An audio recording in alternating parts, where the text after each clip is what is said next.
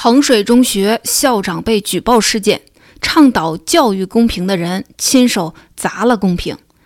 电影《夏洛特烦恼》有个片段，王老师当众表扬袁华，说他作文比赛获得全区一等奖，作文题目是我的区长父亲。夏洛接了一句：“王老师，那是比学习的吗？那是拼爹呢。”几年后的今天，段子照进现实。一段我的衡中校长爸爸横空出世。澎湃新闻报道，有人发帖举报衡水中学校长西会所之子西某某高考移民。所谓高考移民，就是为了达到上大学或者上好大学的目的，持续利用手段向录取分数线低、录取率高的省份流动。西某某二零一八年加入西藏户籍。同年，他进入高一，高中三年，他一直在衡水中学读书。衡水中学公众号上每年都有他的动态。二零二一年，西某某赴西藏参加高考，也就是说，他户籍在西藏，学籍在衡水中学，享受了河北最优秀的师资、高水准的学习管理，跑到教育相对落后的西藏考试，对整个西藏的考生都是降维打击。他能这么做，多亏了他的爸爸。西会所是援藏干部。二零一六年七月到二零一八年四月，西会所在西藏阿里地区教体局担任职务。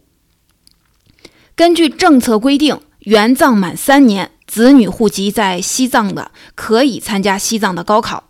谁都知道，西藏的高考试卷更简单，报考人数更少，录取率更高。这是对援藏干部辛勤付出的一种回报。西会所援藏没满三年，他的儿子显然不符合这个政策。如果他儿子去西藏读一年书，学籍满一年，综合所有的条件，他是可以参加西藏的高考的。问题就出在他是一个精致的利己主义者，什么好处都想占。如果他多坚持一年，儿子的高考不存在任何问题。可这样一来，他将失去出任衡水中学校长的机会。仕途和孩子的前途，他都想要。他不把孩子送去西藏读书，却占着西藏高考制度的便宜。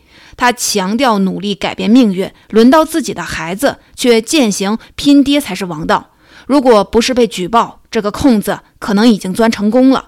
最终，西藏教育考试院回应称，已取消西某某报考资格。就该如此。当衡中的校长用投机取巧的方式为孩子铺路，就狠狠打了教育公平的脸。他做了一个极坏的示范。当他钻制度的空子时，有没有想过西藏那些贫穷孩子？他们千辛万苦克服困难，等一次高考改变命运。可西会所们的孩子用全国数一数二的应试水平挤掉了他们的机会。或许他们根本没有想过。一个精致的利己主义者最懂得如何快速达到目标和利益，他们不会顾及和对别人造成了痛苦和损失。在他们眼中，钻空子不是什么错误，而是一种人不为己，天诛地灭的正确。最近一则爆料就让人感到很寒心：一对双胞胎要中考了，家长想让他们提升，托关系找到了中间人，才找到一位物理老师补课。谈好一人一节课一百元，补十五天，双胞胎家庭应交六千元。家长讨价还价，想少交一千元，老师没同意，就按说好的交费。课补完了，双胞胎如愿拿到了高中录取通知书。结果家长反手一个举报，将老师送进了教育局。正值国家严抓校外补课，老师自然脱不了干系。老师违规补课被举报，其实不冤。但这个事儿恶心的地方就在家长的操作太秀了。举报的原因不是什么正义感，而是老师没给孩子免费。一起补课的有老师亲戚的孩子免费，家长觉得为什么不给我们免费？带着这个怨念，家长达到了目标。孩子考上高中后，实名举报补课老师，转账记录留着，还指使老孩子上课偷偷录了音。刚过了河，就把桥炸了。补课老师自认倒霉，把补课的六千元悉数退还。事情到这里停止了吗？没有，中间人深感对老师的愧疚，主动拿了一千元，老师自己再拿一千元与家长私了，家长爽快地收了两千元。本以为私了了，结果教育局让老师去写正式材料，老师才发现家长拿了钱又摆了他一道。据说当时教育局领导问了一句有深意的话。是你主动邀请老师补课的，并且托的熟人，课补完了你来举报老师，是这样的吧？毫无疑问，这个家长是一个精致的利己主义者，违规补课确实不应该。你一开始就去举报啊，他不，非要达成了目的才举报，白嫖了十五天的补课，这倒也罢了。更恶心的是还要封口费，最最让人生气的是钱拿了，嘴还没封住。不仅要回补课的钱，还要多要，还想别人丢工作。至于老师怎么想，会遭受什么处罚，关他什么事儿？他的孩子不仅考上了高中，还白赚了两千元呢。他太知道怎么为自己谋求最大利益了。需要你时笑脸相迎，暗中却想好了对付你的招数；不需要时一脚踹开，还要狠狠地踩上几脚。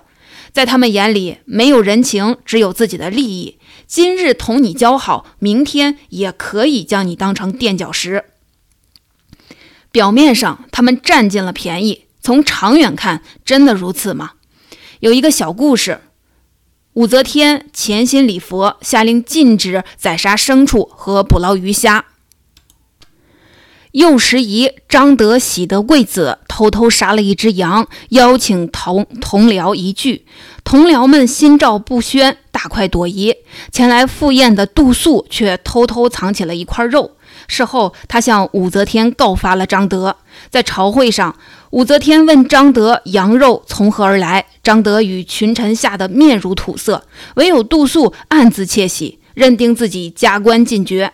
就在顷刻之间。武则天展示了杜素的告密信，对张德说：“以后请客务必有识人之明。”一时间，朝臣对杜素怒怒目而视，举朝欲唾其面。精致的利己主义，最终搬了石头砸了自己的脚。这和上述的两个新闻事件很类似。西会所校长钻制度的空子，结果儿子高考成绩被取消，自己的仕途也因此蒙上一层污点。举报的家长看似还没什么损失，实际上他过河拆桥的那刻起就和中间人决裂了。孩子还有三年高中要上，教师圈子就这么大，以后谁还敢靠近这两个孩子？他打着正义的旗号，将两个孩子的路堵死了。更可怕的是，是事件之后的影响。习惯了踩在别人利益上给自己铺路的孩子，长大后难免成为下一个精致的利己主义者。在职权加持下成长，一路开红灯的孩子，还能通过公平竞争赢得成功吗？偷偷录音让老师招致举报的孩子，今后会不会成为他家长那样的人？这些心术不正的父母，将孩子养成优秀品格的路径掐断了。从小到大，比起品行，家长更为分数论，为金钱权势论。这样长大的孩子懂人情、通世故，会利用一切关系达成自己的目的。与我有益的就去巴结讨好，失去利用价值的就弃之如敝履。让人不寒而栗的地方也在于此。当他们通过运作关系进入体制或爬上高位，这对一个国家和社会的危害是巨大的。接受最好的教育，进入名校，占尽优秀资源的人，却完全以自己的利益为导向。他们能担任改变社会、改变国家的重任吗？正如钱理群教授所说，我们的一些大学，包括北京大学，正在培养一些精致的利己主义者。他们的高智商、世俗、老道，善于表演，懂得配合，更善于利用体制达到自己的目的。这种人一旦掌握权力，比一般的贪官污吏危害更大。我常常在想，为什么有些高学历的人道德却低下？江歌为保护刘鑫而死，结果刘鑫转身成为了微博大 V，攻击江歌妈妈，颠倒是非黑白，靠着没底线的粉丝的打赏，居然过得有滋有味。北大网红考教师编，明明技不如人，却公然发帖内涵第一名走后门，引发大众对第一名的声讨。他们太知道为自己打算了。白岩松在《幸福了吗》一书中写道：“这个社会最大的危机是底线正不断的被突破，只要于己有利，别人便只是一个可供踩踏的梯子。可这样的人没有办法走很远。”他们的晋升路线一开始就靠着小手段，把他人当垫脚石，获得资源和人脉。可走到一定的位置，周围都是人精，没人会给他当成垫脚石。只有那些有足够的能力又能够尊重他人的人，才能够站在金字塔的顶端。真正的精英不会捧高踩低，在追求利益的同时，他们恪守原则，愿意承担起社会责任。而整个社会需要的、受人尊敬的，永远都是那些愿意为了责任、道义做出奉献和牺牲的人。机关算尽的聪明人，可能也会满盘皆输。最后，借用北大教授饶毅的致辞，请原谅，我不敢祝愿每一位毕业生都成功、都幸福，因为历史不幸地记载着。有人的成功代价是丧失良知，有人的幸福代价是损害他人。祝愿你们退休之日，你觉得职业中的自己值得尊重；迟暮之年，你感到生活中的自己值得尊重。